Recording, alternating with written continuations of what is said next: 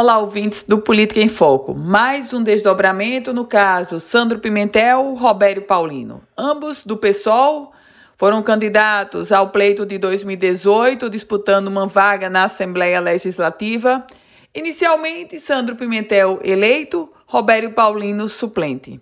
E eis que surge mais um capítulo nessa história. Dessa vez, um capítulo escrito pelo ministro do Tribunal Superior Eleitoral, Luiz Felipe Salomão. Ele proferiu uma decisão favorável à cassação do deputado Sandro Pimentel.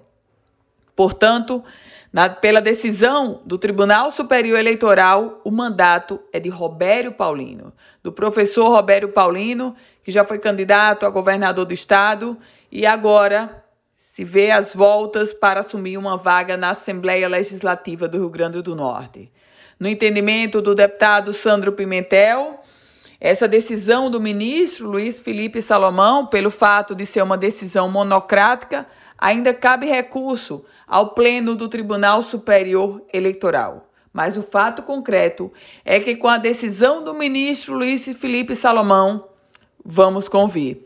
O professor Robério Paulino está muito mais próximo de assumir uma cadeira na Assembleia Legislativa do Estado do Rio Grande do Norte. Eu volto com outras informações aqui no Política em Foco com Ana Ruth Dantas.